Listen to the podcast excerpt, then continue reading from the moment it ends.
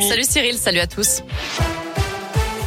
Allez, on commence avec les prévisions de trafic pour ce week-end prolongé de la Toussaint. Pas mal de monde aujourd'hui dans la région. C'est orange chez nous dans le sens des départs. Ce sera vert les autres jours, mais également euh, vert pour les retours pendant ces trois jours. Attention, si vous partez dans le sud, l'Ardèche, le Gard et la Lozère sont en vigilance orange, pluie, inondation. Un épisode Sévenol est prévu jusqu'à dimanche. Des perturbations annoncées aussi à la SNCF ce week-end à cause de travaux en gare de Lyon-Pardieu. Ils vont commencer demain matin à 5 heures jusqu'à lundi midi. Le trafic est donc adapté sur une dizaine de lignes, notamment Lyon-Bourg-en-Bresse, Lyon-Saint-Etienne et Lyon-Clermont-Ferrand. Certaines lignes arriveront à Lyon-Perrache ou seront desservies en bus.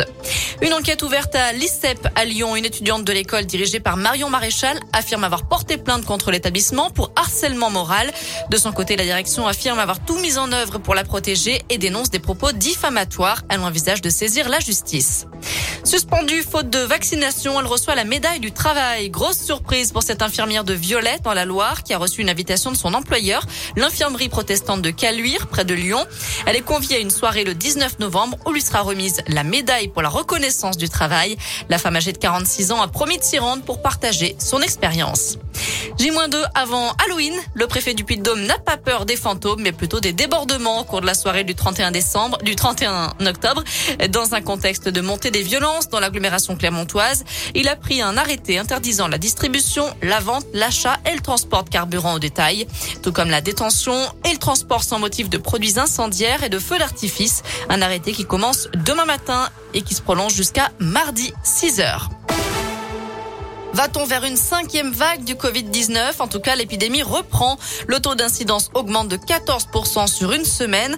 44 départements sont au-dessus du seuil épidémique, dont le Rhône et l'Ain, avec respectivement 54 et 55 cas pour 100 000 habitants.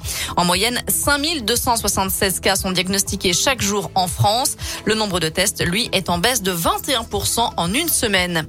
Et le gouvernement prévoit un hommage national pour les victimes du coronavirus. Il pourrait être organisé un mois avant la prochaine élection présidentielle en mars 2022, deux ans après la date du premier confinement.